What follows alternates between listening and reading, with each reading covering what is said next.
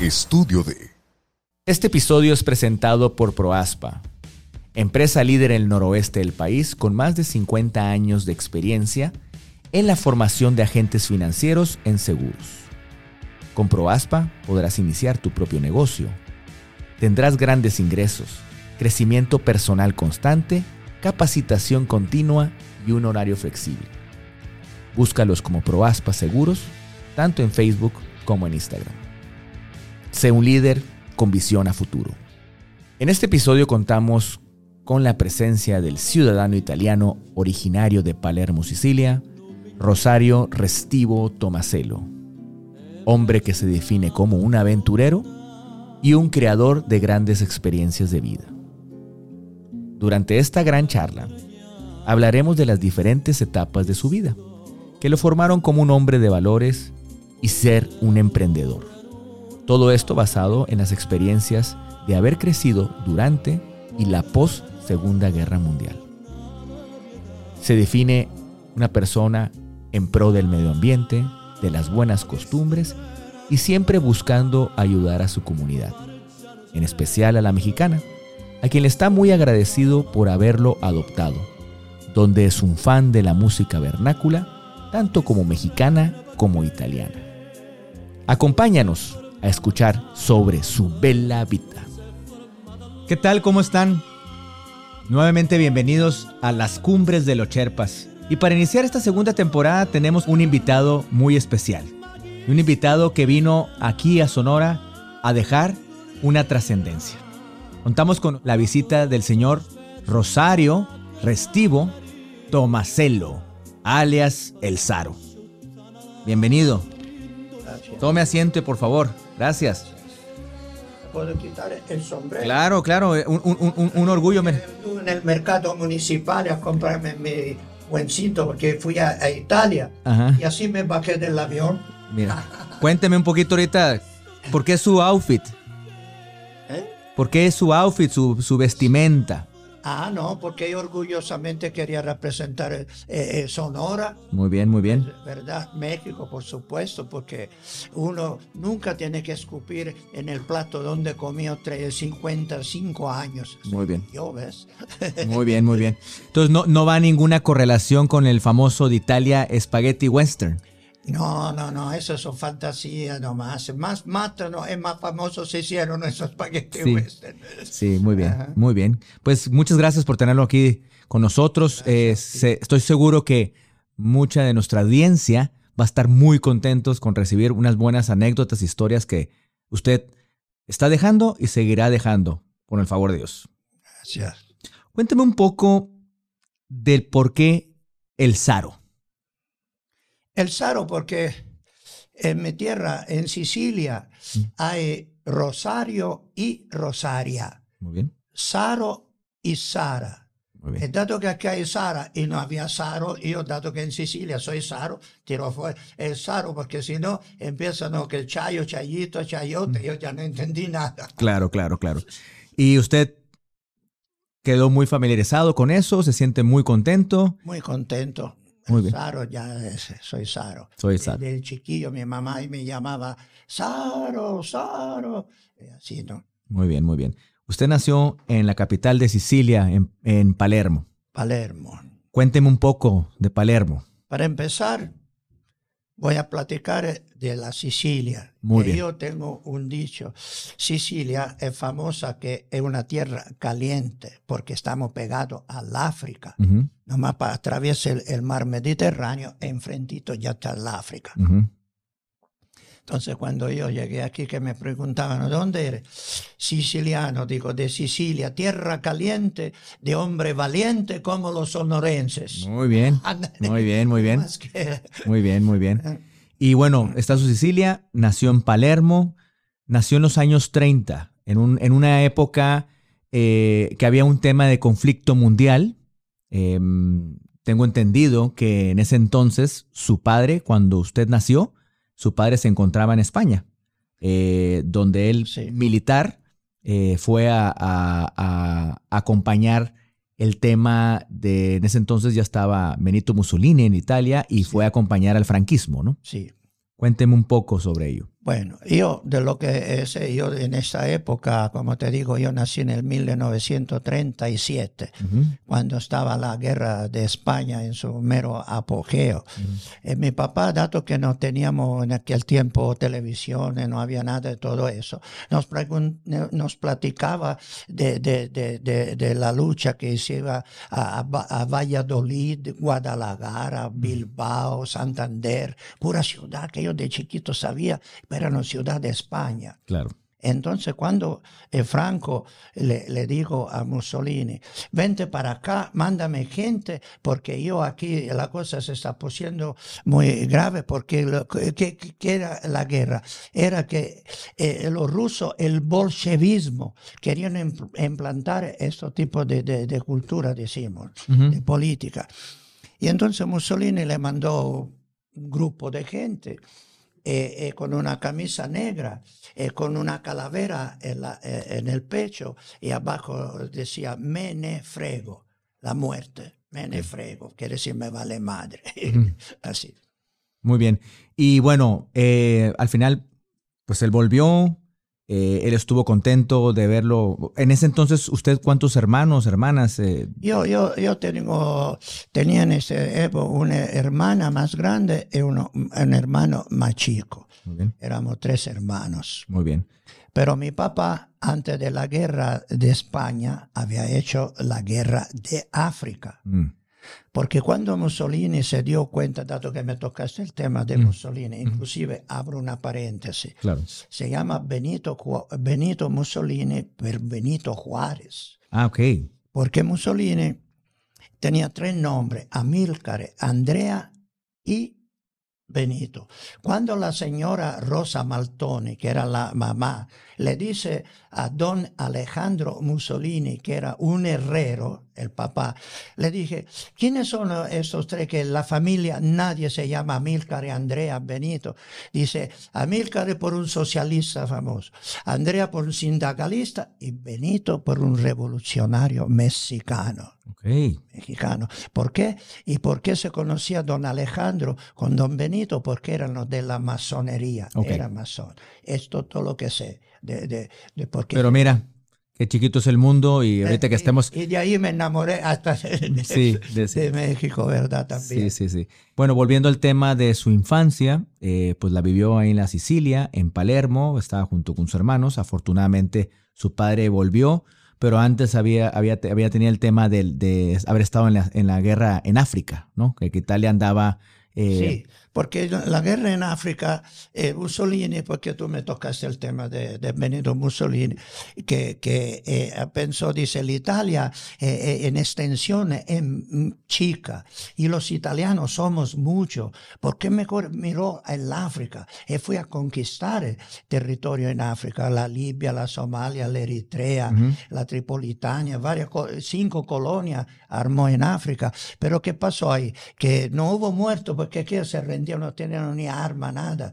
Y, entonces lo que pasó es que empezó a fabricar el ferrocarril, que fabricaba esta escuela, eh, iglesia, eh, hospitales, eh, todo eso hizo en, África, donde le tocó conquistar. ¿Por qué? Porque luego iban a llegar las familias italianas. Ella tenía todo listo ya, iglesia, hospitales, como te digo, escuela, ferrocarril y todo. Veo, veo.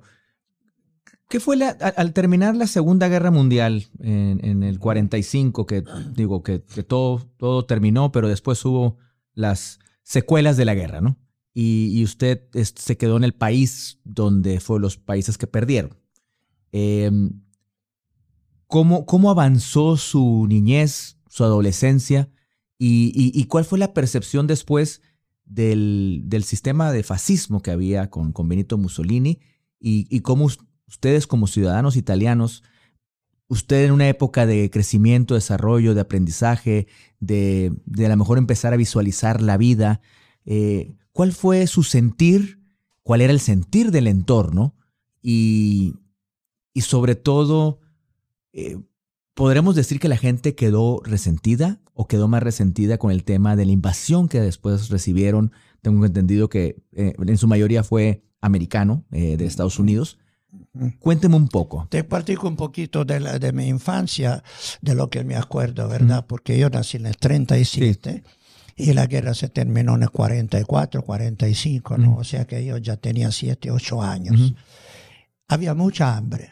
Por un costalito de harina mataban a una persona no había pan, teníamos que ir a una panadería con una tésera y a diario te eh, eh, marcaban el día que te dan el pan. No era más de medio kilo. Eh, éramos cinco, 100 gramos cada quien. Un hambre tremenda. Yo me acuerdo, andábamos en los jardines a robar limones, naranja, mandarina, lo que había, ¿no? Y este, cuando llegaron los americanos, lo primero que hicieron a siete kilómetros de Palermo en una montaña, eh, eh, mi papá nos sacó de la ciudad porque bombardeaban a lo loco.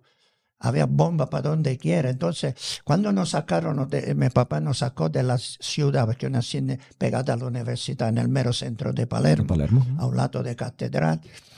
Este, en ese pueblito que se llama Baida, eh, tomaron por prisionero a los alemanes. Mm. Había un campo de alemanes prisioneros, un campo de, de, de, de, americanos y otro campo de partisanos. Los partisanos son una especie de militares que ayudan, matan, no, se sabe ni quiénes son, pero tenían su, su, su poder ¿no? de andar eh, buscando un fascista para matarlo era el compito de ellos, matar el fascista.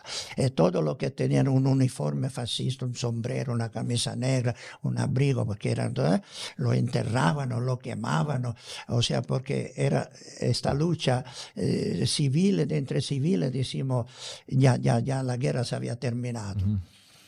Entonces, eh, ahí los americanos nos daban de comer todos los días, mediodía, sacaban una, una, una olla grandísima. Éramos como 30, 40 chamacos ahí alineados con un bote de eso de 3 litros y nos echaban una eh, sopa ahí caliente, ¿verdad?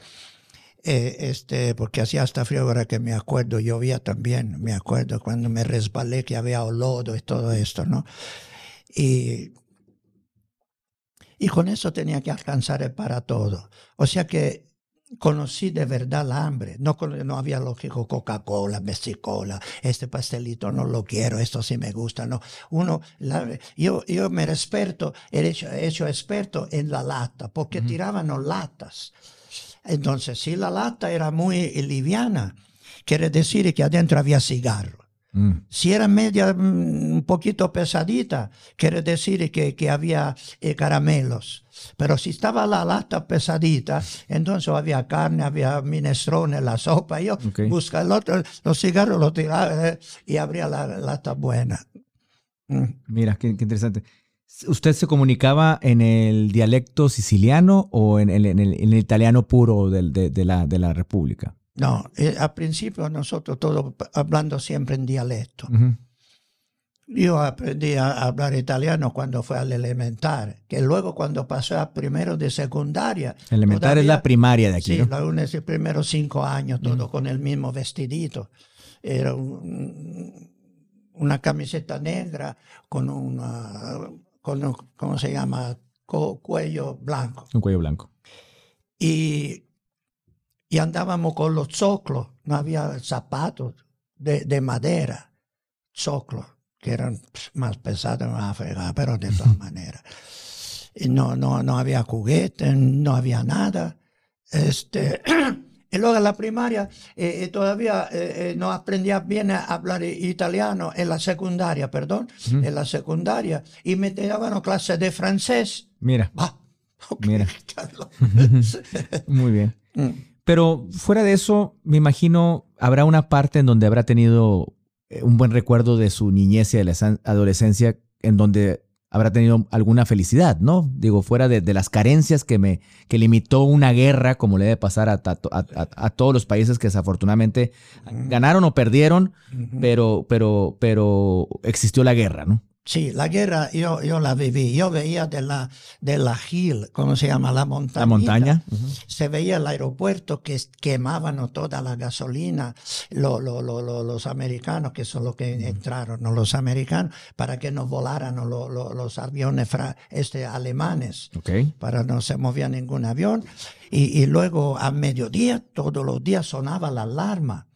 Y teníamos que eh, arrancar para ir abajo de una gruta al, al recovero, donde nos contábamos de noche, a las 10 de la noche a veces sonaba la alarma, un frío, a ver cómo se podía, arrancábamos cerquita, estaba una montaña con una, olla, eh, ahí nos eh, quedábamos a dormir hasta que sonaba la alarma que era finido el peligro de bombardear. Híjole.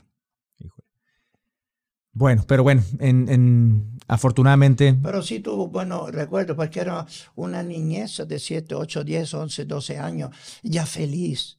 No tenía jugábamos fútbol con, con, con, pelotas de, de, papeles, de drapos.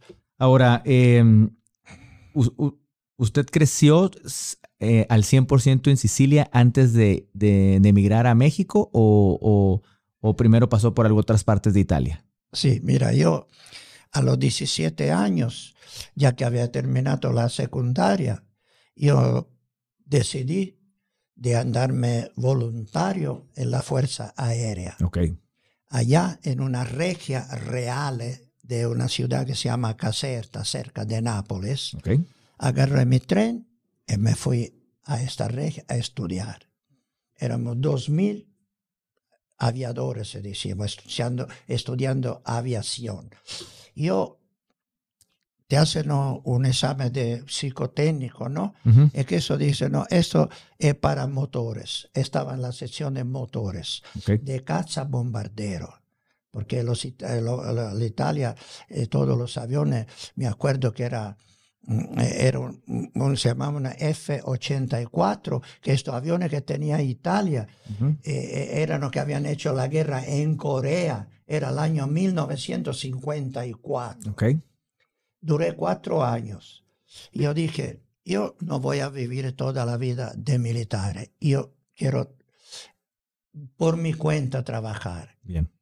Entonces, aprendí a ser de tornero y me fui un año a Ámsterdam. Estuve en Holanda un año eh, trabajando en el astillero. Okay.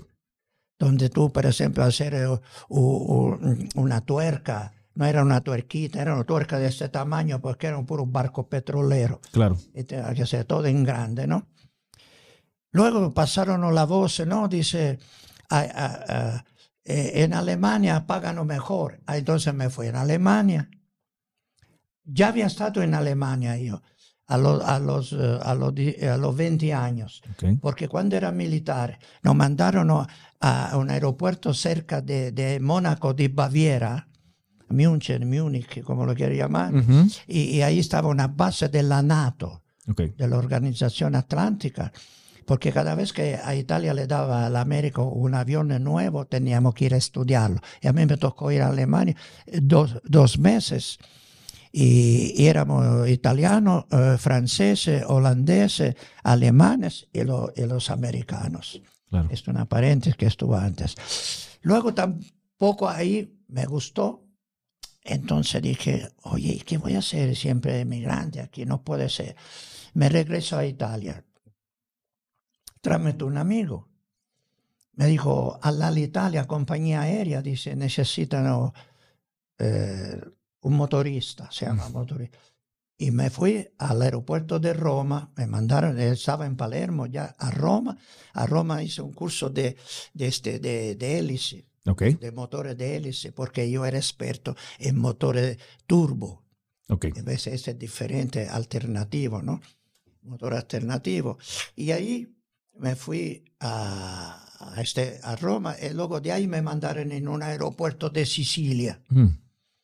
Entonces había un viejo avión que llegaba todos los días de la Italia, compañera, la Italia, famosa compañía. Todos los días venía a, este aeropuerto, se llama Trapani. Y el aeropuerto de Trapani en la mañana, lo primero que hacía, llegaba antes de los pilotos, el avión le mueve el hélice, porque dato que el avión es así, los pistones que quedan abajo en un motor redondo, puede ser que si el, el retén no funciona bien, puede entrar una gotita de aceite y forma un tapón que al pistón no lo deja entrar, mover. Entonces, lo primero se mueve el hélice que está todo libre, ya los pistones se mueven todo bien. Luego me subía, eh, calentaba los motores, derecha, izquierda, todo, presiones de, eh, del aceite, temperatura aceite, el agua y todo, y ya llegaban los, los pilotos y el avión estaba listo para a, operar. Okay. Me, me, llamó mucho la atención ahorita eh, el, el, intercambio de cultura que vivió en su adolescencia a, a convertirse en un hombre, ¿no? ¿Y cómo fue? Porque, miren, pasa en Europa, independientemente que son uh, comparados de los países, eh, en su mayormente aquí de, de, de América, Latinoamérica, son países con una extensión muy grande comparado contra, contra Europa. Sí. Pero tienen muy, muy arraigado su cultura y después de una guerra mencionó, pues estaban conviviendo tanto los ganadores como los perdedores en la Segunda Guerra Mundial ¿Cómo era para usted esa convivencia con toda esa gente? ¿Existía algún rencor? Eh, ¿Se dejaron las cosas a un lado? ¿Había un respeto? ¿O se aprendía mucho de todos? Sí, porque cuando entraron los americanos en mi tierra, entraron de África. Entraron con dulce, caramelo, cigarro, con la música, buki buki, bailando a la señorita feliz con los soldados americanos y todo.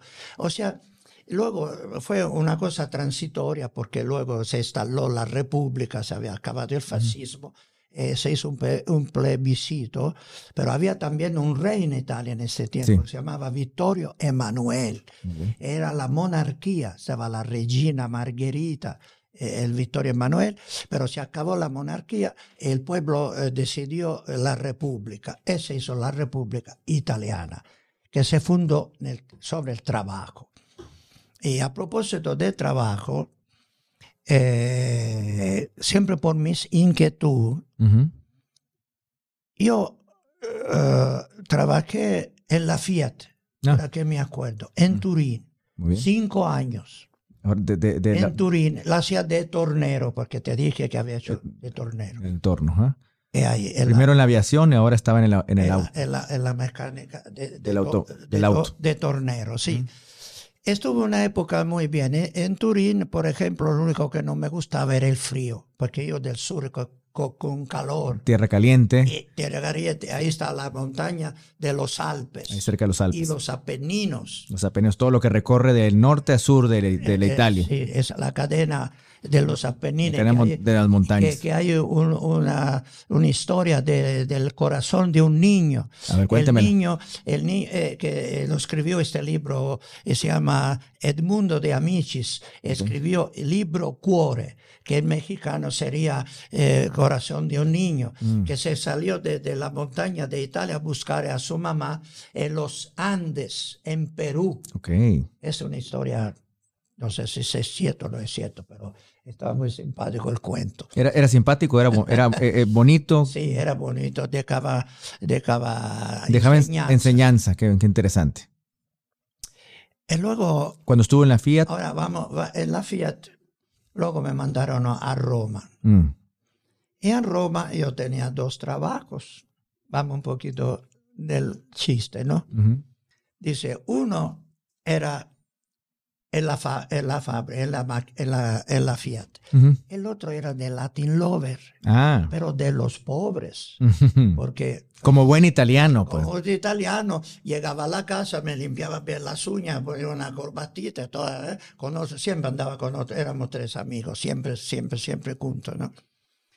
Y ahí conocí un grupo de mexicanas, eran 11 mexicanas de Hermosillo. Mm y ligué con una de ellas. Okay. La señora siguió su viaje, regresó a México, se escribió a la universidad, aprendió italiano y después un año eh, y medio regresó en Italia, ya, ya, ya, ya hablando italiano, nos casamos, nació un niño y luego ella empezó a añorar Hermosillo. Dice, nos vamos a Hermosillo. Estos estuvieron en Roma. Eso ya está llegando Roma por Hermosillo. Pero a mí ya me daba lo mismo, porque ya había yo trabajado en Turín, en el aeropuerto del norte, también cerca de Venecia. Ya había hecho mi vida. Yo ya tenía 31 años. Y cuando ella dijo, nos vamos a Hermosillo, le dije, está bien, vendí un carrito. Tenía un Fiat 500. ¿Usted no había estado aquí? Nunca, no sabía ni dónde estaba México. Mm. Entonces sabía de México, nomás que estaba en un pueblo que se llamaba Acapulco, que mm. era famoso creo por la película. Y la capital era Chita del México. Mm. Cuando llego a México, voy a saber de la historia de cuando llegué a México. Claro. Ya era la vida de Italia. me olvidé. Una temporada hice de, de, de, de, de este, de chofer a un viejo con pelo blanco. Este viejo era un viejo mafioso retirado, mm. pero de los mafiosos de a de veras. De los verdaderos sicilianos. Sí, no, no, no, no, alguna relación con, con, lo que nosotros lo vemos en las películas hollywoodenses, como El Padrino y todo eso. Don Corleone. Eh, el Padrino es bueno, el Padrino, si uno no le hace una maldad. Sí, como en todo, ¿no? Se da, entonces empieza la guerra entre ellos. Pero el detalle de ese eh, viejo mafioso que tiene un carrito un poquitito más grande del 500 Fiat me hacía rezar por 15 minutos. Mm. Subíamos al carro, la cruz, Ave María, Padre Nuestro, por 15 minutos. Y luego todos los viernes me, me llamaba la atención que en una caja de zapatos, no sé qué había dentro, pero sé que nos parábamos en un convento de frailes franciscanos mm. Y les dejábamos este paquete, salía sin paquete. ¿Qué había en el paquete? Nunca yo supe. Mm. Pero duró muy poco. Claro. Y así luego. Bueno, interesante.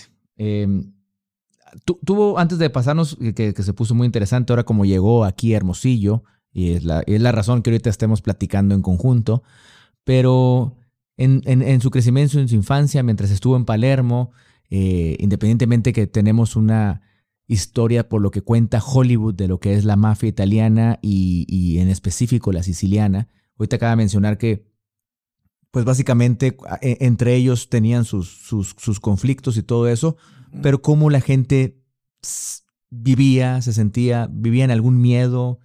No, no había ningún miedo, al contrario, porque yo eh, te puedo decir que cuando había un conflicto trato con madre o con padre o familia, no iban a ir a denunciarlo a la policía, a los carabineros, porque los carabineros.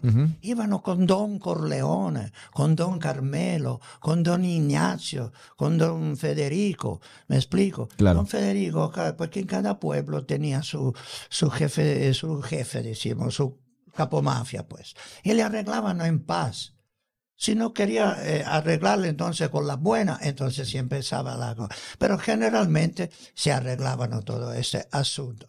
Hasta hice yo de mafia, porque yo realmente vivía en una ciudad luego grande. Claro. Eh, la ciudad grande no, no, no, no. Se pierde, no esa más bien en los pueblos. Una cosa en la capital se pierden en mucho, grande, casi no hace noticia. A nosotros sí hace noticia aquí, porque estamos, lo vivimos eh, eh, en Sonora, por ejemplo, porque no tenemos, eh, ya no entran no tanto green americanos como entraban cuando yo me fui aquí, ¿no? Luego te platico otra historia. Ahorita llegaremos al punto ese, claro que sí. Ya vamos a llegar a México, pero al final del caso hay una, hay una cosa que representa mucho, sobre todo en este, en este podcast de las, de las cumbres de los Cherpas y donde hay una pasión por la música. Pero dígame, ¿Qué para usted es Treno do Sole? ¿Qué significa para usted? A mí cuando escucho esta canción, eh, porque mira, de Palermo salían tres trenes, atravesaban toda la Italia. Uno se llamaba Treno del Sole, que se iba derechito de Palermo a Torino, donde estaba la Fiat. Otro se llamaba La Flecha del Sur, que se iba de Palermo a Milano, Milano que ahí estaba la fábrica Alfa Romeo, Maserati, Lamborghini, todo el Ferrari. El otro ese, se llamaba Treno de la Laguna, que se iba de Palermo derechito a Venecia. Ok. O sea, todo el norte estaba conectado con todo el sur. Lógico que de Palermo atravesaba toda la Italia y recogía emigrantes, todo lo que, que- que- que tenía que recoger. Ok, ok. Y el, y- y el simbolismo de, de la música eh, es. Ahorita que ya vive usted en México, me imagino que pues, la pasión, pero explíqueme una poca, ahora que le gusta la música mexicana y la pasión con la que vive el italiano la música. Mira, ¿Cómo, cómo, cómo- cómo- digo, puedo considerarlo afortunado de que, de que usted puede dar, tener dos sentimientos eh, muy bellos por dos músicas tan tradicionales y tan culturales. Eh, cuénteme un poco de, de eso, de esa vivencia que tiene ahorita con, con eso de vivir esa pasión por... la música siempre me, me- me ha gustado porque abro una paréntesis. Ahora que me acuerdo, a, lo- a los 13 años, porque muchas cosas sobre la, me preguntan, me vienen a la mente. Claro. ¿Qué crees?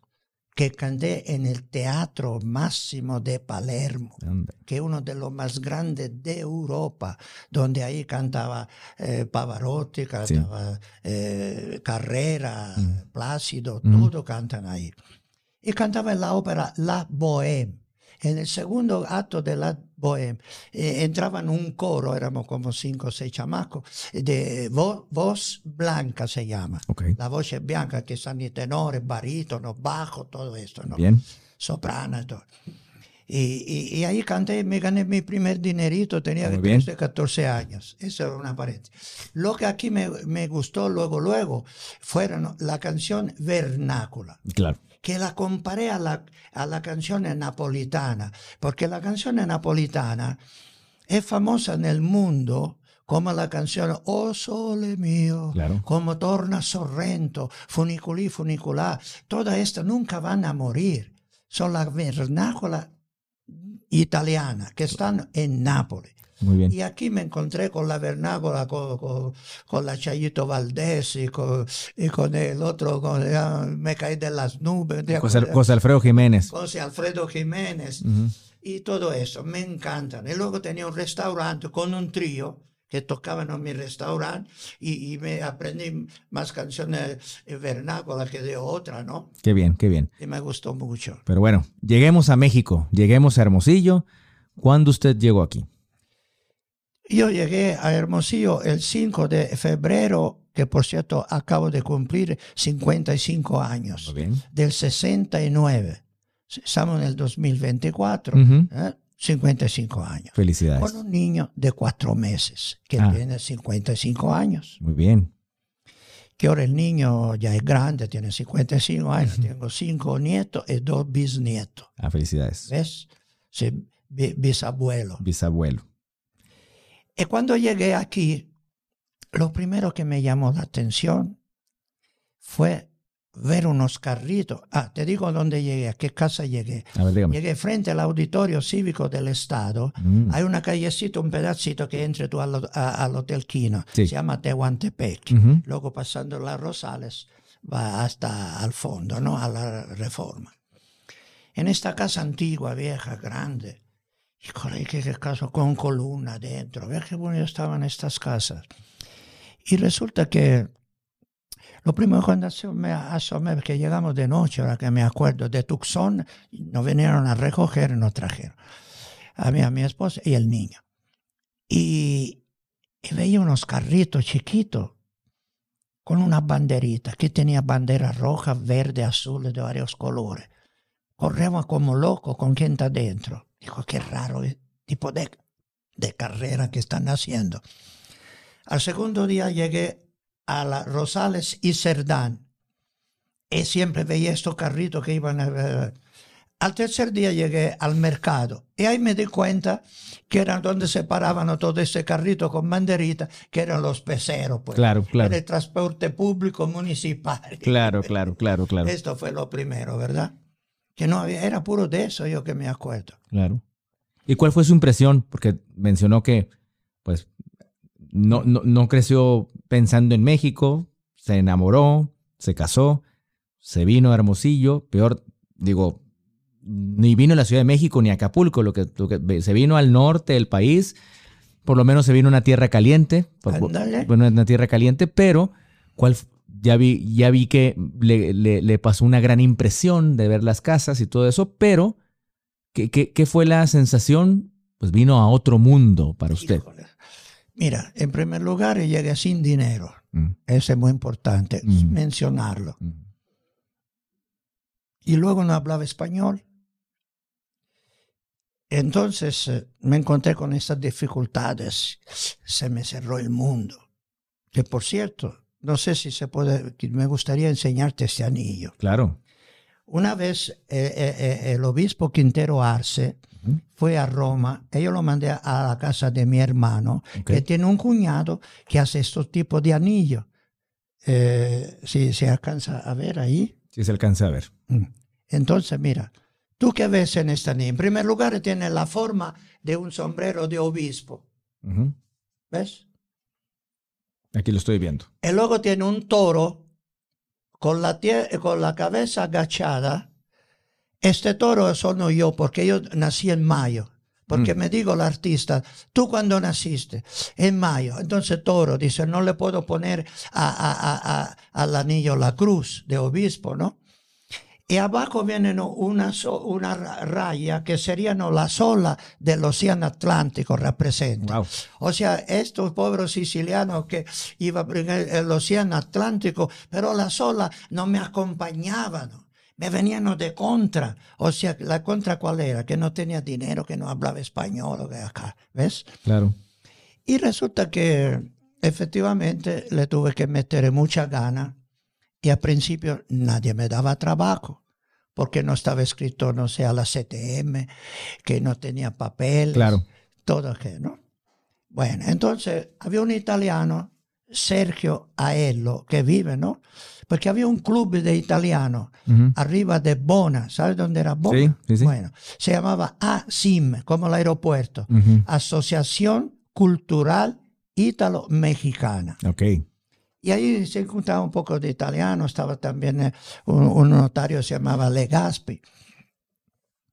Entonces el italiano eso me dijo, yo te voy a dar el trabajo. Él me llevó al taller de Aello, Bien. que estaba donde está eh, la Perus- Caperucita, Sí, ahí, ahí en el... En el en- frente a Volkswagen eh, eh, Automotriz. Sí, sí, ahí en... eh, lo pues Luis Encinas y... Sí, y- Luis Encina, eh, que era... y Rodríguez. Ro- Rodríguez, sí. Por ahí. Total de que ahí tenía que poner la camisa en los cicoñales. Ujú. Cuando los pistones, se le cambian los pistones a, a- a los bloques motores, se le cambia eh, también una que se llama camisa. Entonces esa camisa yo con una prensa manual, con un techo de lámina de esta altura, un calorón, Es lo que, lo que estaba pensando. porque ya en febrero hacía calor. Dije, oye, ¿cómo está el rollo aquí? Está mucho calor. Como ahorita, ya Sí. en febrero calorón. Sí. Mm. Y entonces eh, eh, me pagaban 97 pesos diarios y no había con quién quejarse.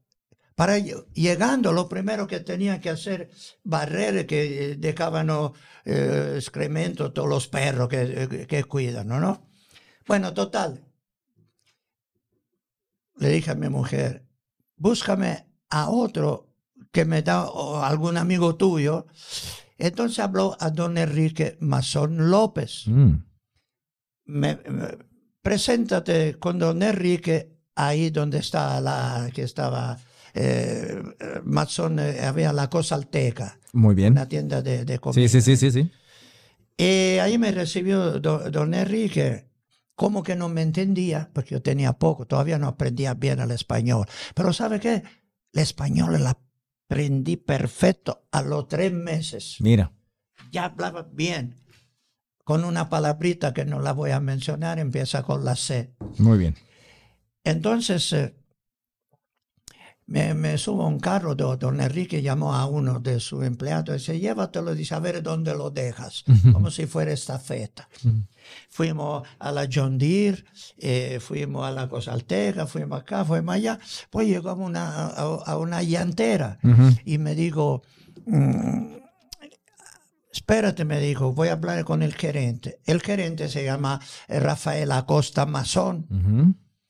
Y la llantera estaba por la Rodríguez, no Rodríguez, era Escobedo y Veracruz, que ahorita hay un megacable. Muy bien, sí. Era una llantera, que luego se cambió a 14 de abril. ¿Qué cree? Que me dejaron ahí. Dice, aquí te vas a quedar. Hablé con el gerente, Francisco Mange, lo de la llanta. ¿no?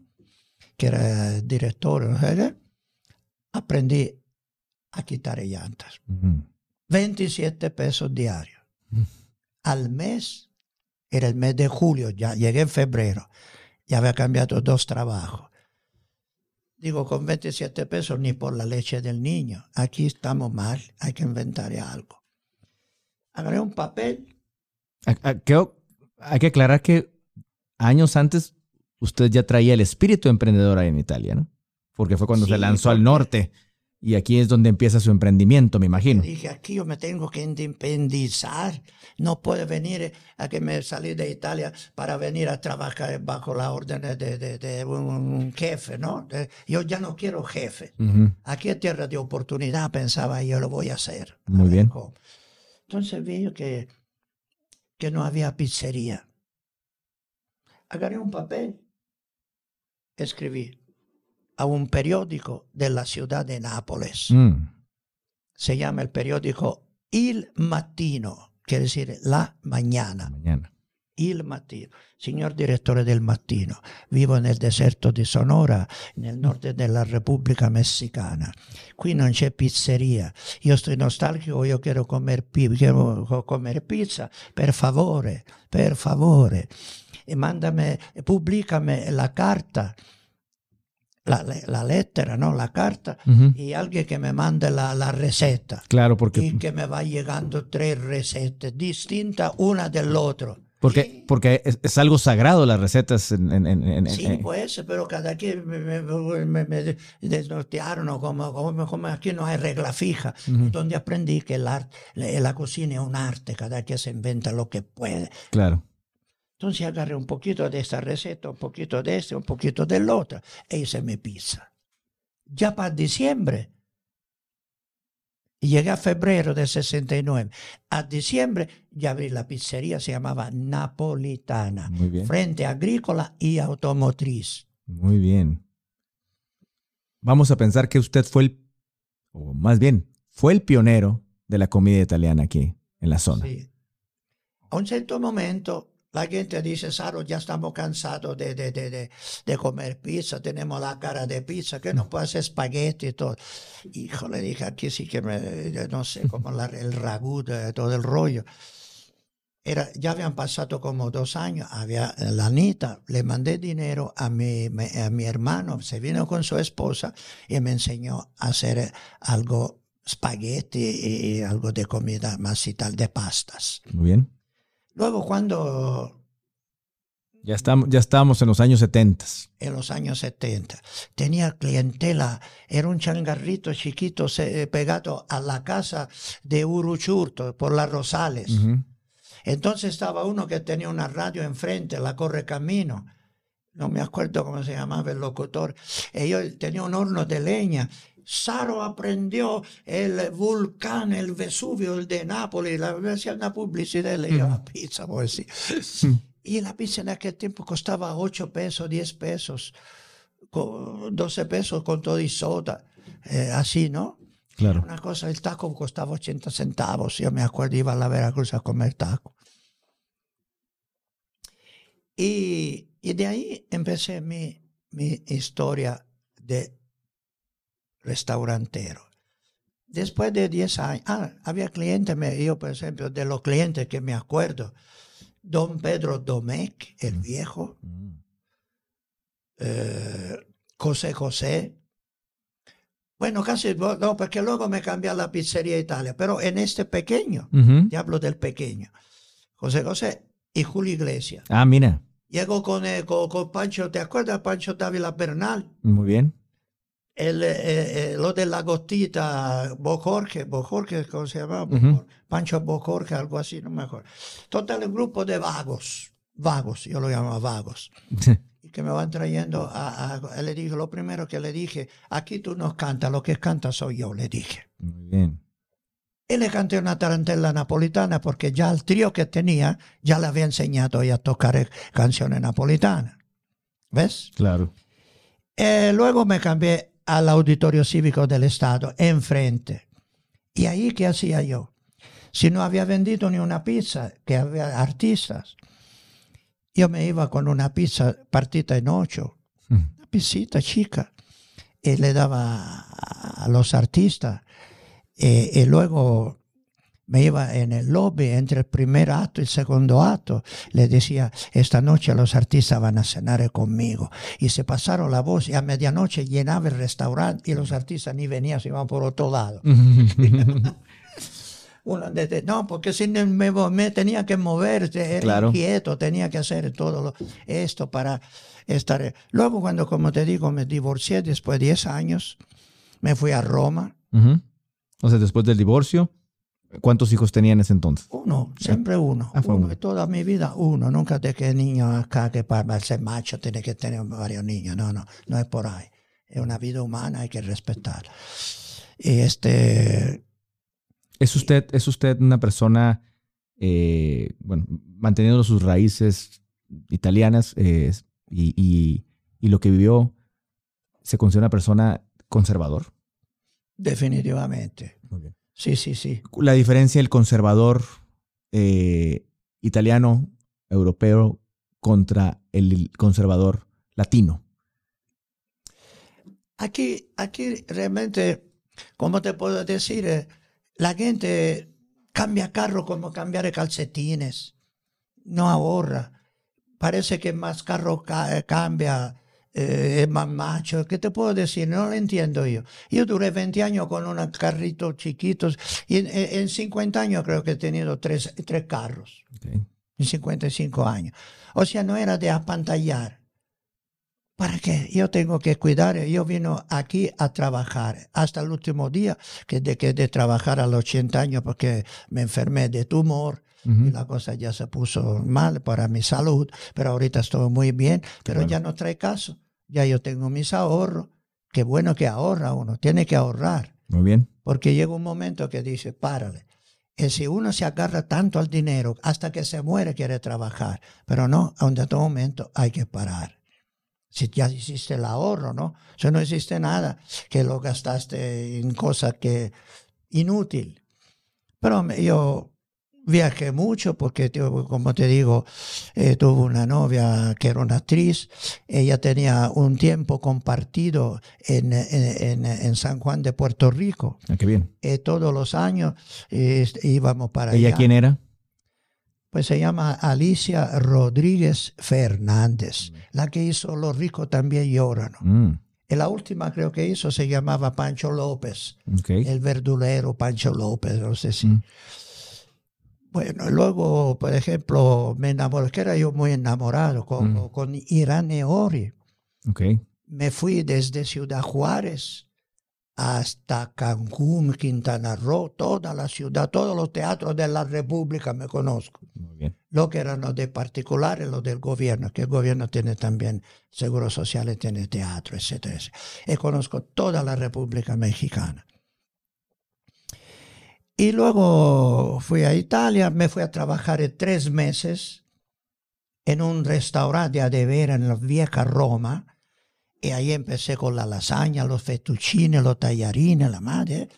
Y cuando llegué acá ya era todo un experto. Claro. Puedo decir, aquí no me cuentan. Yo la pasta no, te- no soy celoso. La pasta que en la tienda la venden, no, varila, por Ujú. ejemplo, la, la, la, la, la lasaña, que ya la venden. a la- no, yo hacía mi pasta.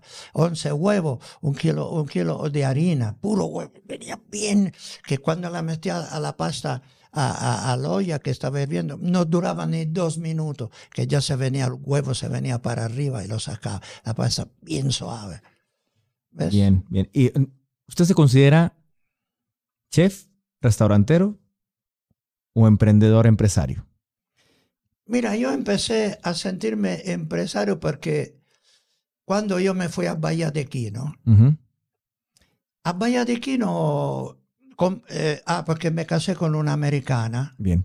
en Puerto Vallarta, la conocí, ella era de La Joya, eh, San Diego. De San Diego. Eh, y me llevó muchas veces a Palm Spring, porque ahí tenía su casa también. Eh, bueno, es que estoy, estoy con la cosa de Bahía de Quino. Cuando me casé con la americana, Una cuestión de ser empresario. sí, no le gustó Bahía. eh, llegaron una noche en el restaurante que ya me había cambiado yo de la, de, de la cuchilla. Me había puesto la casona vieja donde había llegado yo. Mm. Ahí La- por el Hotel Quino. Sí. Y ahí llegaron una noche 50 americanos viejos. Y la señora le dijo, oye, ustedes, dice, no, vivimos en un pueblo aquí a, a 60 millas, a 100 kilómetros, se llama Bayaquino. Agarró su carro Mercedes Spider y se fue a ver este Bayaquino. Ya había hecho amistad con una de ellas durante la cena. Y cuando volvió, dice, se cierra aquí y nos vamos a Quino Mm. la cervecería, no me acuerdo cuál, me llevó todo. Renté una casita pegada al Pargo Rojo, un restaurante famoso en Quino. Y ahí yo empecé con los americanos a hacerle espagueti, lasaña. O sea, no era competencia con el restaurantito que estaba pegado al Pargo Rojo. Eh, El restaurantito, el mío, no el Pargo Rojo, ya estaba grande. Y vivíamos en una traila. Después de como un año, la señora dice, vamos a comprar un terreno a la orilla del mar. Entonces yo tenía una lanita y dije, yo lo compro también Por el ahorro. por el ahorro, muy importante. Nunca cambié carro. Con este carrito andaba siempre por todos lados. Tenía bandera y tal vez que mi carro tiene un tricolor. Muy bien. La patria es la, La- patria. la patria. Respeto a la mexicana. Y yo, por ejemplo, abro una paréntesis. Ahora estuve yo el, el 15 de septiembre, eh, cuando estuve en Italia, este año, eh, el año pasado, ¿no? Yo fui a la embajada de, de, de, de México a cantar el himno nacional, a gritar ¡Viva México! Ah, muy bien. México! Muy bien. Así andaba vestido con Ah. camisa roja, mi cinturón, mi sombrero y así, güey. Me encantó estar ahí. Había botanita toda, toda mexicana. Qué bien. Le agradezco. Eh, no, gracias. Le agradezco me que- sale de corazón. Sí. Y luego pedí un Uber y ahí me fui a mi casa aquí en Italia, Roma. Yo no manejo, no tengo ni carro. Ujú. Eh, y cuando llegamos aquí, ¿no? que construimos eh, el hotel, digo el hotel, un restaurante a la orilla del mar, 80 personas. Y cuando estábamos, eh, eh, que hicieron el colado, Ujú. ellos me asomaban, a ver preciosidades de, del mar de Cortés. Bien. Le dije al albañil, ponele cuatro paredes, aquí hacemos cuatro cuartos. Hice cuatro cuartos. Ahí fue la, mi suerte. Yo le quiero dar un consejo a todos. Dígame. Si tiene un ahorro, hace cuatro cuartos, donde sea, la gente ahí va a llegar. Claro. El dinero no estaba en el restaurante, para mí, como la veo yo, ¿ves? Porque en el restaurante hay mucha fuga. Se echa a perder la comida. Se la comen o la comida. Se la roban o la comida. Eh, las cortesías. Con los hoteles no hay nada. Si no se rentó el cuarto, no, se no, no, no hay área acondicionada. Ya los empleados sé, porque el mío era un hotel familiar. Bien. Duré 30 años en orden. Había un letrerone que decía, no música ni alcohol, área de descanso. Así cuando venían los, acá que Mm. querían hacer su relajo con la música, abrían la cajuela eh, bocina de, de- de- del tamaño de este cuarto eh, y cerveza. Oye, le dije, mira, mira, si no puede respetar este letrero, mejor que se vaya no por otro lado, porque le voy a amargar a las vacaciones. Pero ¿cómo? Yo te lo compro, este chacarro en el carro tenemos un millón de dólares. De, tenga lo que tenga. Aquí mm, tuvo una, cosa también con uno, una anécdota con un, de esto mm, que querían mandar ellos. Y cuando me dijo, no te metas conmigo está bien, no me meto contigo, pero yo, me, yo te voy a decir con quién te metes tú. Le dije, yo soy del Partido Revolucionario Institucional. Él lo dije, yo soy del PRI. ¿A qué le digo? Estará loco este. Bueno, son anécdotas porque me he pasado mucho con los restaurantes, con los hoteles, muchos problemas. Pero yo no quería bronca, yo protegía la familia porque tenía mucha familia cobraba lo más barato de todo. Yo la atendía personalmente, la hacía de director, de gerente, de, de, de, de, de, velador, porque a veces a las dos de la mañana me levantaba veía que todos estaban dormidos, todo tranquilo, cuando había música y todo, ¿no? Lo protegía mucho ya a los clientes. No, no, no me daba, decimos, para meter, eh, tenían la, recamarista, entraban a las ocho, salían a las cuatro y ya en los cuartos que quedaban, porque no era de rentar por dos horas y una hora. Aquí me pague por, por 24 horas. Eh, te vas a la hora que quieras. Dos horas, pues dos horas, dos horas, a mí me va. Pero el cuarto se va a limpiar porque ya no hay empleados. Me, salen dos preguntas importantes aquí.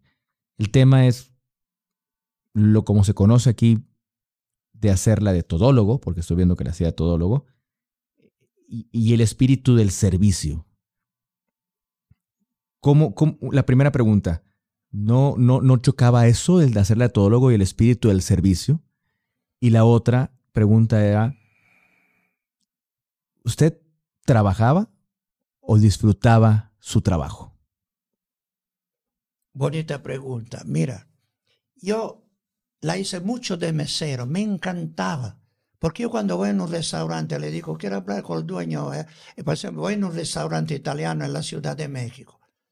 Y me dice, no, dice, restaurante de comida italiana, pero eh, eh, el dueño es hindú, griego, lo que sea, español. Eh, ya, ya, ya bajaba. Yo en vez soy italiano, comida italiana, la gente le gusta hablarme en italiano. Hmm. Ah, yo estuve en Venecia, yo estuve en Florencia, estuve en Roma, y, y, quiero saber de Italia. Y yo le digo, porque aparte que conozco bien Italia y conozco también bien México, como te dije antes, y, entonces me encantaba atender a la gente. Y luego, eh, por ejemplo, yo vivía primer piso en María de Quino, 30 años, 15 escalones, ¿sí? 15 escalones subía y 15 eh, eh, escalones bajaba. En semana son 30 por Semana Santa, lo bajaba 50 veces, si me iba bien. A, 30 son, son 1500 escalones en un día. Tres días lo hice, son 4500. O sea que yo trabajaba de a de ver. Y luego la llave la tenía aquí, y de, los cuartos. Venía un cuarto, y mientras tomaba, ¿usted que va a comer espagueti? ¿Usted qué quiere? Una, ah, dame 500 pesos. Aquí está la llave. Y ya. Y, o sea, no tenía tiempo. Luego empezó con la, empecé a tener una de estas, ¿cómo se llama? La computadora. Claro. Y de ahí agarraba programa italiano, con, una, con un filo lo meto a este, a la pantalla de la televisión, y veía los programas italianos. A la fecha, veo todos los programas italianos en la computadora a la hora que quiero. RAI. ¿Ves? La RAI. La RAI. radio, televisión italiana. Muy, muy de de gran trascendencia mundial. como tú dices, eh, eh, y que yo me encantaba mi trabajo. Yo, por ejemplo, cuando construía, me, me levantaba a, a las 5 de la mañana y con mi carrito me venía a un dipo que abría a, las 7 y, cargaba lo que cabía en el carro y me regresaba para que los albañiles estuvieran trabajando. No, no, nunca tuve chofer. Y luego cuando empecé al principio, ¿no? Me acuerdo. Pero ahí, ahí vuelvo a la pregunta que, perdón que lo interrumpa.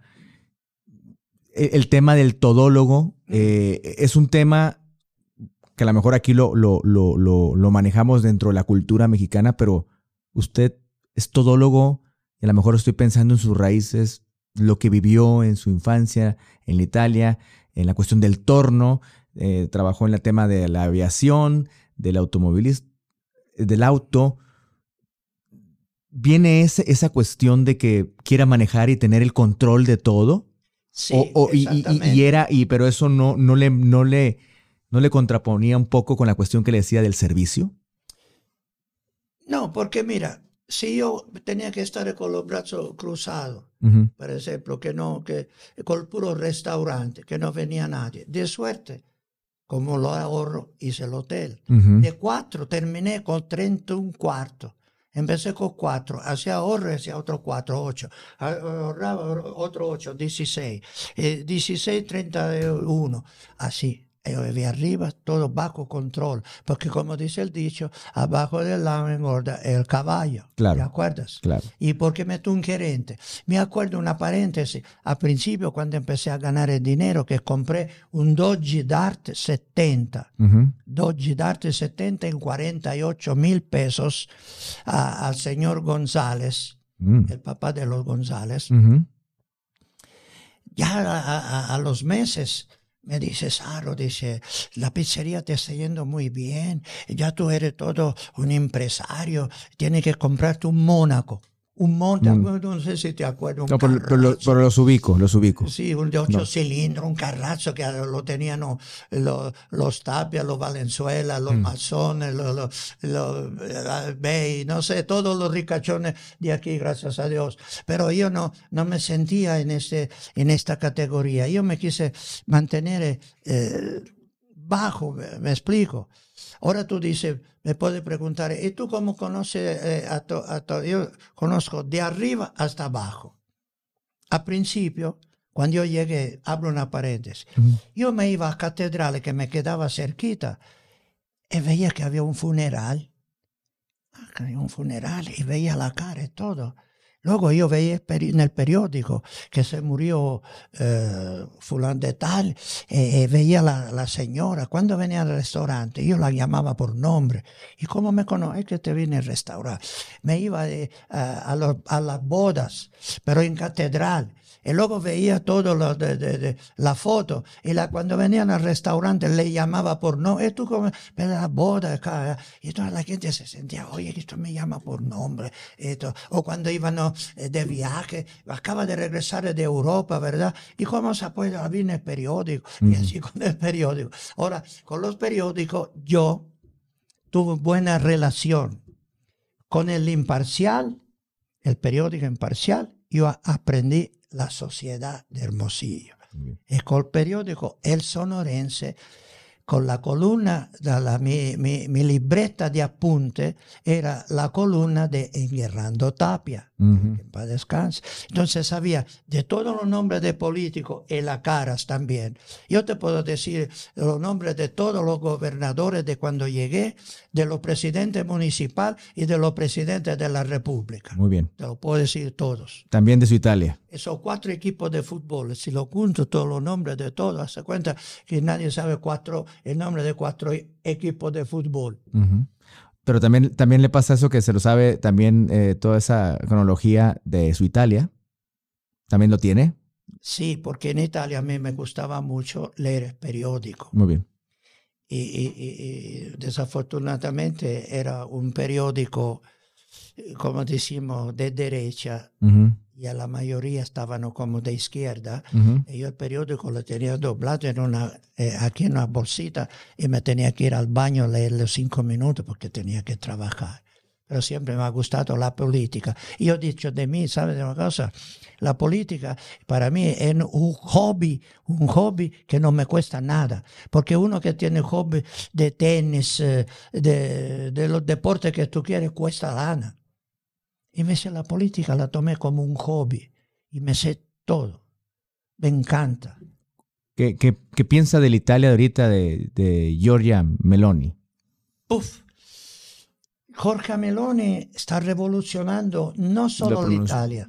Lo pronuncié mal. Meloni. Meloni. Giorgia. Giorgia. Giorgia Meloni está revolucionario, eh, rivoluzionando l'Italia perché ¿Por qué? por 20 años, como quien dice, ha habido gobierno que no lo ha elegido nadie.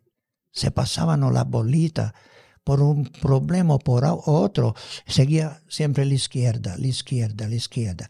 Esta muchacha tiene 46 años, habla varios idiomas, no lee cuando habla con el primer ministro de Inglaterra, le habla en inglés eh, sin leer nada, así, todo. Y, ahorita, por ejemplo, una ópera, que ahorita lo digo, por cierto, antes de venir, estaba viendo, ¿eh? van a ser un puente que, eh, que une la isla de Sicilia con el continente. Mm. ¿Sí? como tres kilómetros y medio, lo hizo muchas veces con un ferry. El tren, de la que te decía antes, del tren del sol del sur, se mete dentro el ferry, que tiene como 20 vagones. Es una cosa espectacular ver este tren, hace pedacito dentro del barco, se va a Sicilia, lo vuelven a contar y ahí va, eh, sigue eh, eh, la vía.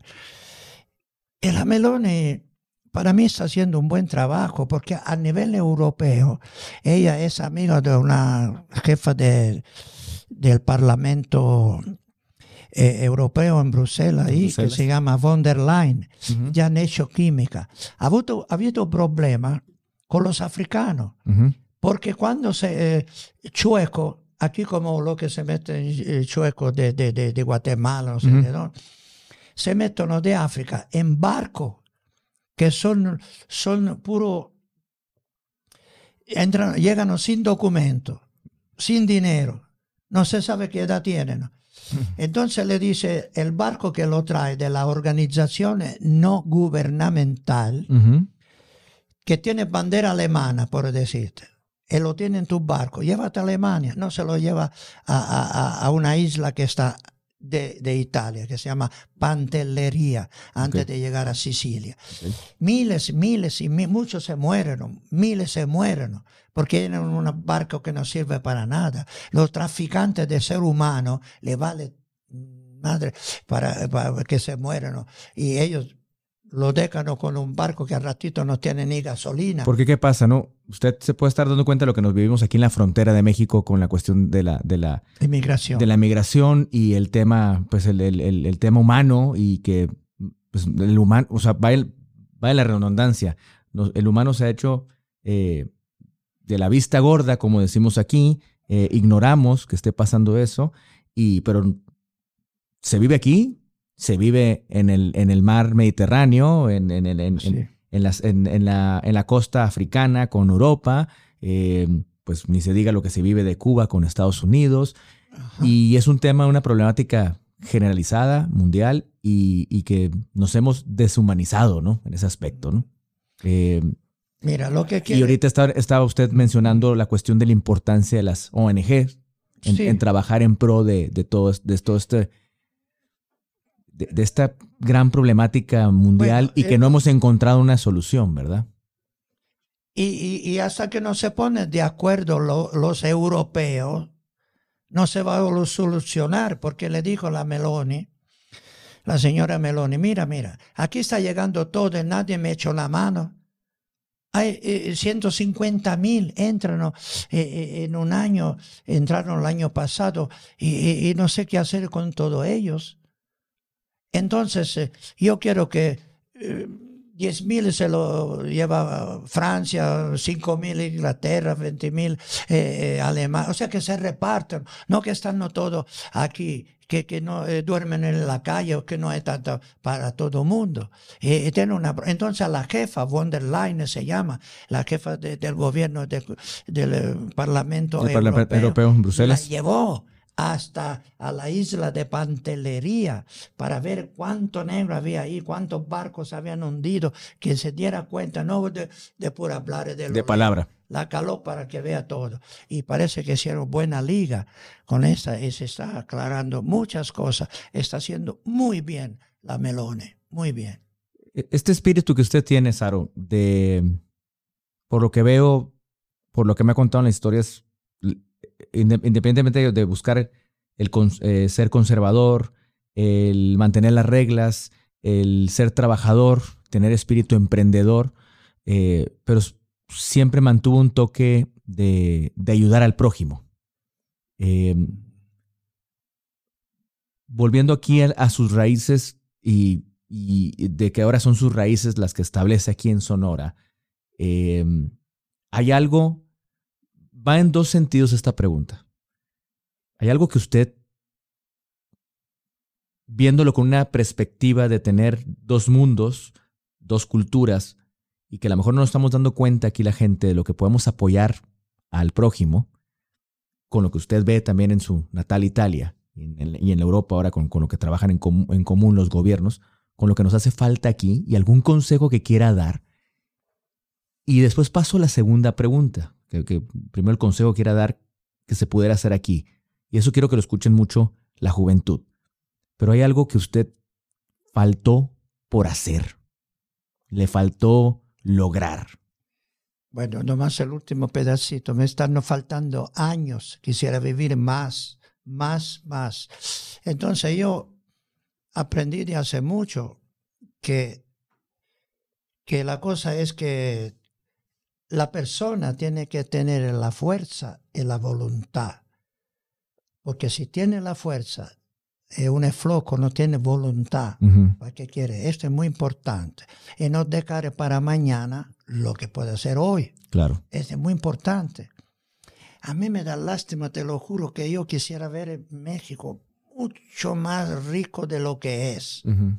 ¿Cómo es posible que no, no, no, no, no, no hay un tren que pudiera ir desde aquí a la frontera? No digo que se meta para adentro por la montaña, no, no, no a la orilla del mar, a la frontera de Nogales, de Mexicali, agarra los de San Luis de Colorado, agarra todo eso que entran de Yuma, de donde quiera, y cada millón se le está yendo mucha lana, se le va este dinero que ya no, ya se perdió pues. Y la pobre gente tiene que ir al otro lado a trabajar cuando que aquí, sabe, la, en superficie, en Sinaloa, mitad de, mitad de, en mitad de Sinaloa y todo Sonora son grandes cuanto Italia. Mm. Y, ¿sabe cuánto tendrán entre de poblaciones? ¿Cuánto pueden tener? 10 mm. millones, 12 millones.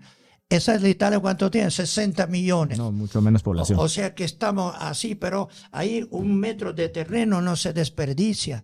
Si tú con el avión, cuando ves todos los terrenos, un mosaico de, colores, del verde, de, del trigo, del eh, oro, del trigo, de, la verdura, calabaza, lechuga, donde quiere se siembra todo.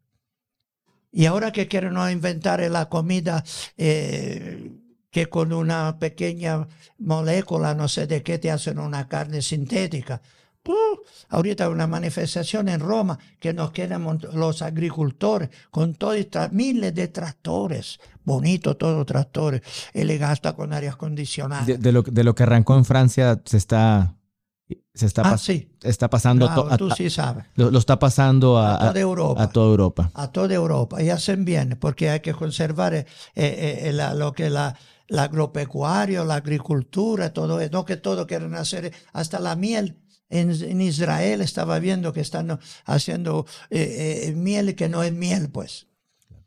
Entonces, como te digo, yo comparo el país de México, que lo quiero mucho, porque como te dije cuando empezamos la plática, jamás puede escupir uno en el plato donde comió. Yo quiero, yo me quiero morir aquí. Yo ahorita, cuando acabo de estar en Italia, tres meses, me vine a pasar, eh, me fui a septiembre, en 2023, pasé septiembre, octubre y noviembre. Yo a diciembre vine a pasar a la Navidad aquí, ya me regresé. Aquí yo no, no puedo estar ahí, ahí no tengo a nadie ya. Me estaba encerrado en la casa, no tienen área acondicionada como aquí, tenía más calor ahí que aquí. Son viene, viene con, con, la calefacción, porque ahí se sufre más el frío. Claro. Pero con el calor, porque pues... Ya, ya el, el, cambio climático ya, ya, merita también aire acondicionado. Exactamente. Pero yo, como te digo, le tengo cariño a México. México tiene mucho futuro, porque yo lo considero un país virgen. Todo lo que quiere venir, yo, que si tú mañana te despiertas y dices, ahora me voy a aprender a hacer, eh, a, vender eh, hot dogs, y te pones con una carreta donde sea, ¿Quién te dice pague tu impuesto? Por eso te, es una cosa, no, no hace dinero quien no quiere. Yo porque, como te digo, en Bahía de Quino vendía terreno, la hice de real estate. Tenía un pequeño trailer park, tenía el hotel y el restaurante, cuatro entradas, que no eran terreno, vendía tanto para decir a, los gringos uno que otro terreno porque no era un profesional. Yo quería saber, eh, ¿cuál terreno te gusta? Le decía. Ese terreno, a la orilla del mar. Iba al ayuntamiento, di en ese terreno. Eh, por ejemplo, el señor eh, Valdés. Señor Valdés, ¿qué pasó, Sara? El terreno. Sí, lo vendo. ¿Sabe cuánto se vendían los terrenos en aquel tiempo? 35 mil pesos. Hmm. Ahorita un terreno vale mínimo 150 mil, no, 100 dólares, perdón, me equivoqué, dólares. 30 mil dólares, 35 mil dólares. Ahorita son 150 mil dólares. Y muchos todavía ni quieren vender. Ahí está el terreno.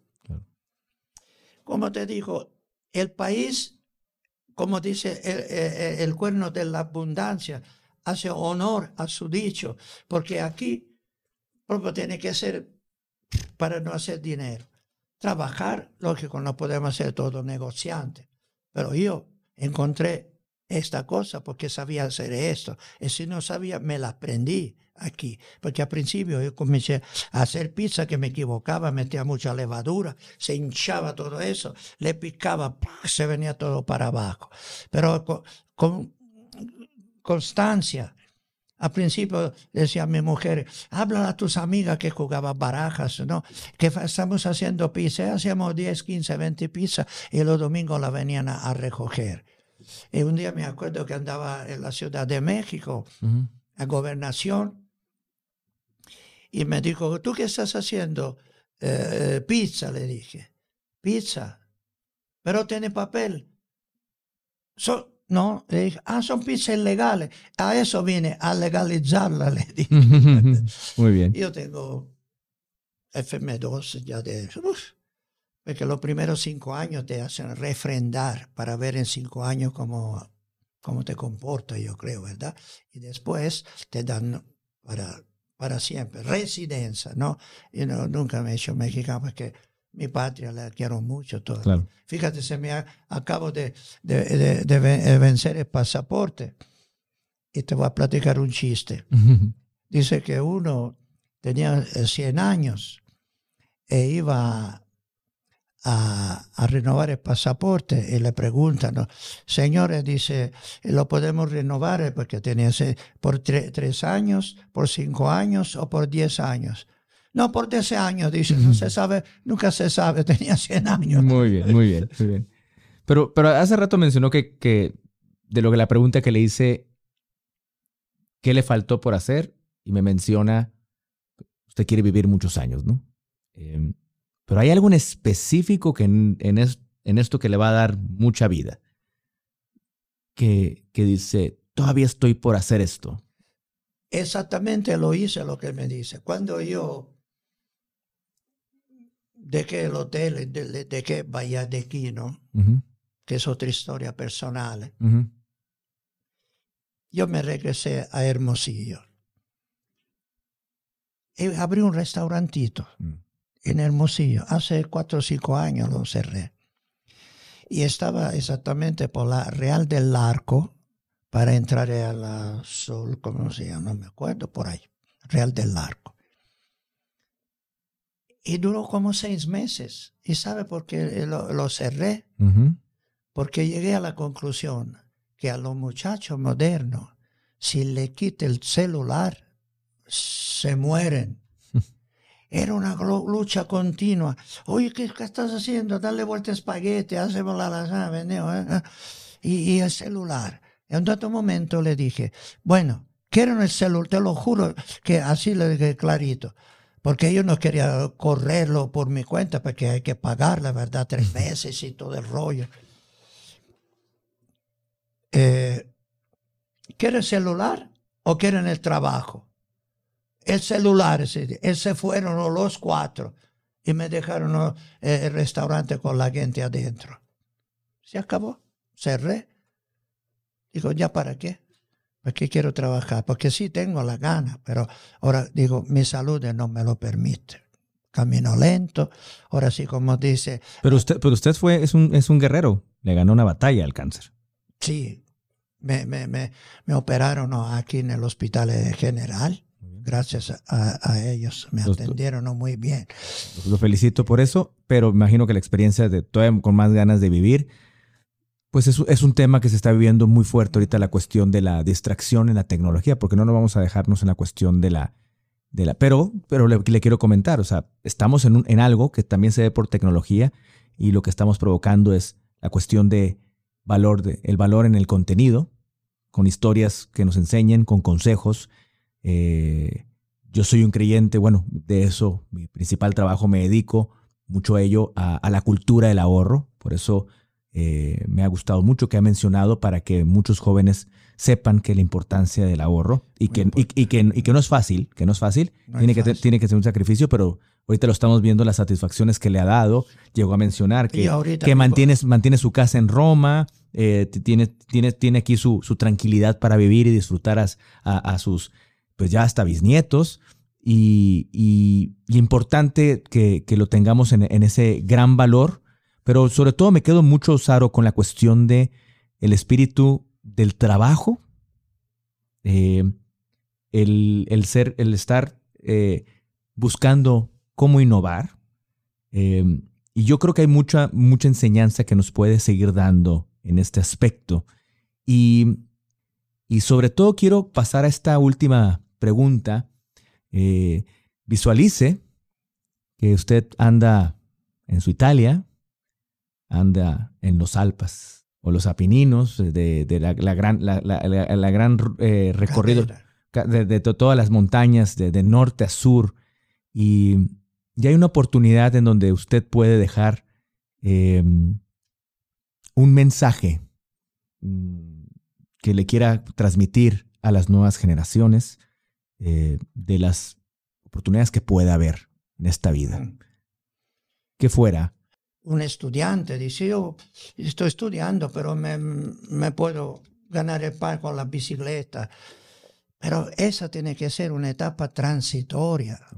Tiene que, que, que, si yo tengo la, la, fuerza la inteligencia de hacer otra cosa, ¿por qué me voy a perder el tiempo ya que me dan una baba? Eh, eso no puede ser. Está bien, provisionariamente, para tu exigencia, va bien. Pero si piensas ser una familia, y, hacerla crecer bien, rentar una, rentar una casa o comprar una casa, es otro boleto. Ya tiene que empezar en grande, tiene que sacrificarte en grande. Antes la gente iba a buscar su trabajo para el porvenir. Ahora eso no es para porvenir. Ese es un trabajo, como te digo, ahí se la lleva, ahí la lleva.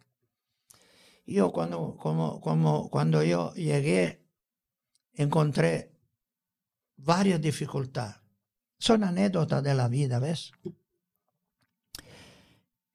Que le dije, Carlos, le dije, me voy a regresar a Italia. No, dice, vas a ser, dice, el único italiano que va a regresar fracasado. Fracasado se dice en español, que no la hizo, pues. Porque aquí todos los italianos Alessi Baranzini, Gelain, eh, Del Grande, Giotonini, todo eso, todo lo hicieron, agricultores. Y tú eres el único que te iba a regresar así. Eso, viera cómo me sirvieron estas dos palabras. Esta palabra que te regrese eh, fracasado. Y más gana le puse. Como te digo, no hablaba todavía ni español. Andaba muy fregado. Pero total es que estoy contento no me, no me falta nada. Pues, pues yo, por ejemplo, en Valladolid, ah, de la cosa, yo, por ejemplo, una vez que casi nadie sabe, en la noche, a las cuatro de la mañana, me iba a poner bote, porque había un anuncio que decía, ponga la basura en su lugar, pero no había dónde. Entonces yo de día iba en un taller buscaban los botes de, la pintura, lo partían a la mitad lo poníamos una pared, eh, una cosa, eh. total se hacían los botes de basura. Y a las 4 de la mañana hay uno que, del ayuntamiento que checa todos los, eh, los focos. Entonces me echaba una mano porque tenía una maquinita para agarrar ese bote al palo. Por todas las Rosales, la, la Plaza Zaragoza, el mercado, 365 botes de basura. Yo puse en la madrugada cada, cada vez que contaba botes y nadie sabe. Y nadie supo, lo practicaba ahorita porque hasta se murió el alcalde, era eh, el doctor Amante. ¿Te acuerdas tú del doctor Amante? No, no, me, tocó, no me tocó, pero, pero qué, qué, qué, qué anécdota tan, Fíjate, la no, nadie sabía a las 4 de la mañana. Yo de vuelvo me iba a trabajar. la gente despertaba y aparecía un bote nuevo. Sí, él, lo pintaba de color naranja, por supuesto, en la, cara, eh, la ciudad de naranja. Una vez se le dije al licenciado eh, Pesquera, Pesquera Leal, ¿te acuerdas? ¿Se conoce? ¿Sabe quién es? Sí. Que tiene casa de para, Villa Paradiso Sega. Pero antes tenía una casa por la doctor Noriega, casi llegando a, a, Luis Encina, una casona vieja que había puro de eso, como se, homeless, eh, por diosero, que arrastran la Le dije, mira, dice, le dije, quiero al restaurante que te lleve todo, todo, todo del restaurante, con toda área acondicionada, con cocina, con la estufa, todo, y la lleve a la casona esta. Nomás se me llevé la, la, la licencia de, de, vinos y licores y se llevé todo. Esa silla, estufa, plato, todo. Y se lo regalé a toda esa. Es una anécdota que, que yo creo que es la primera vez que lo platico. En Bahía de Quino tenía yo cuarto del lado del mar y cuarto del lado del monte. Entonces tenía que atravesar esa calle que es peligrosa, la avenida Mar de Cortés, y andan a todo lo que va. Entonces un día se me ocurrió, voy a poner una doso, se llama, ¿no? Para que frena, ¿no? Van Fui con la, con la alcaldesa Muñoz, Angelina Muñoz, me da permiso, sí, dice, aquí están todas las reglas, las, medidas, eh, y, lo puedo hacer. Eh, le dije, ¿usted cuánto, cuánto me van a dar? ¿La mitad? No, nada, todo tú vas a pagar. Ah, está bien, yo lo, hice, ¿no? Entonces resulta que los albañiles que en la mañana van en fega, sea cuando van a trabajar, sea cuando regresan del trabajo, que están arriba de la cajuela del pickup, brincan porque nos para, nos viene el chofer. E esto me gritaban, eh, quita esta madre, cabrón, quita de todo esto, que, que va. Y así. Y a veces los gringos que pasan me decían, muy bien, Saro, muy bien. Porque yo le dije, nosotros los viejitos caminamos más lento, vemos menos y escuchamos menos. Tenemos tres problemas. Ver, escuchar y caminar. Y ese es mi caso. Y es así de muchos gringos viejos. y ahorita hay un montón de tope por toda la parte Cortés. Me gustaba hacer el trabajo de eso. Me metía en la playa y paraba lo de la moto. Ya no andan con la moto, está rompiendo toda la, la conquilla, se dice en italiano. La, la, ¿Cómo se llaman? De, Las conchas. Las conchas. Sí en italiano es con que, que él lo echaba para afuera. Yo traté de cerrar toda la calle que van al mar, porque a veces se meten con todo el carro. Y mira cómo batallaba yo, que no era cosa mía, pero me, me de metiche, ¿no? Se iban con todo el carro adentro de, de, de, de casi de la playa y luego de noche me venían a borrachos, se metían a todos que querían una cadena o a ver quién, quién, lo sacaba de allá. luchaba yo para cerrar toda esa, dejar nomás un pasillito. En uno que otro eh, entrada así la hizo, sin permiso, pero está bien. Yo hacía por él, alguien te puede entrar a pie, no que entra con todo el carro hasta la playa. Eso no debe de ser porque yo vi que en mi tierra hay una, un alambrado todo y cada 50 metros hay la entrada por los peatones para entrar a, la playa. Yo, creo, Saro, que me con, estas anécdotas que nos ha contado, eh, en el sentido de, vuelvo al, al, tema, ¿no? Hace rato hablábamos de la ayuda al prójimo, que estamos viendo la ayuda social, el compromiso con el lugar donde vives y quieres. Y, me contesta mucho, el, el, me dio una respuesta más con el ejemplo de lo que ha logrado y lo que trabajó por su sociedad, por, su, por el prójimo, por, por el agradecimiento que, usted tiene eh, aquí en, nuestra, en nuestra ciudad, en nuestro estado, en nuestro país. Y yo creo que es un gran mensaje para nosotros, eh, para los que estamos, sobre todo para los que tenemos la responsabilidad de que estamos educando hijos, en donde eh, se habla mucho de, cómo las organizaciones mundiales han crecido, fundaciones y todo eso, pero aún así a veces vemos que se está perdiendo temas de valores, que los valores se pueden implementar en, en estar pendiente de estar cuidando nuestra ciudad, eh, nuestro ecosistema, eh, nuestros valores. Y, por eso le quiero volver a agradecer eh, el, el, que tengamos la fortuna de que gente como usted cuide por nosotros, cuide nuestra ciudad y, espero que en, por medio de este medio eh, tengamos la responsabilidad de los que estamos educando a las nuevas generaciones de encaminarlos con eso y la mejor forma es con el ejemplo. La mejor forma es con el ejemplo.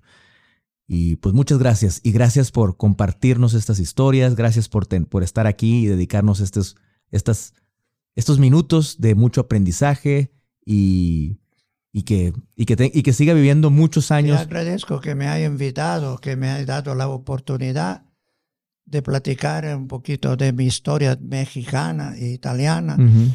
y la cosa es que mucha gente, la nueva generación no me conoce. Qué bueno que trámite ustedes, que tienen un amplio público, ¿no? Eh, eh, puedo decir, Ah, yo he hablado de Cesaro. Porque ¿sabe qué pasa? Que cuando eh, tú luego logres una posición eh, económica, ya no saben lo que empezaste de abajo. Ya te conocen, ah, capitalista, tú qué puedes saber de nosotros. Eso está mal hecho. No sabe la historia de cada quien.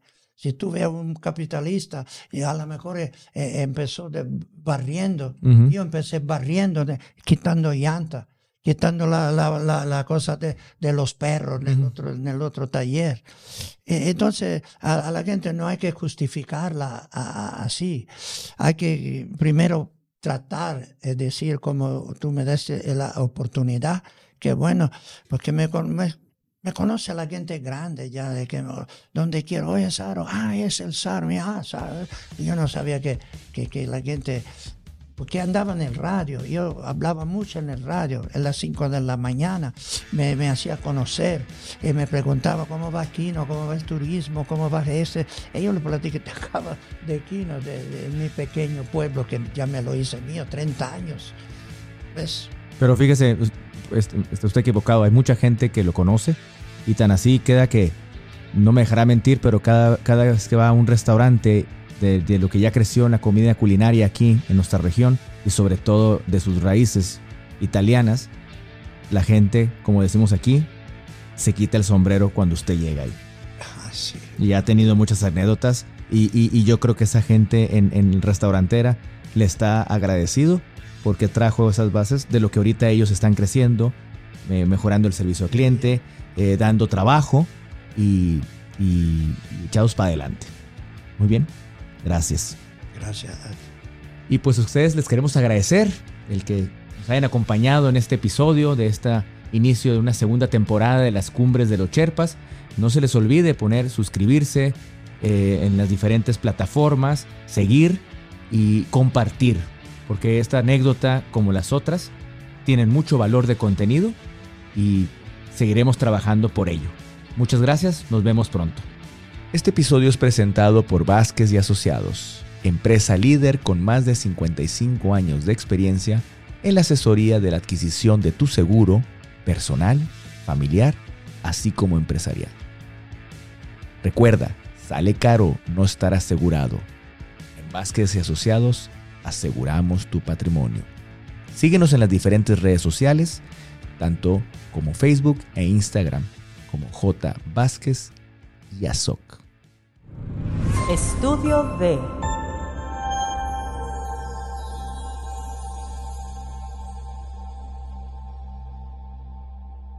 Dale voz a tus ideas en Estudio D.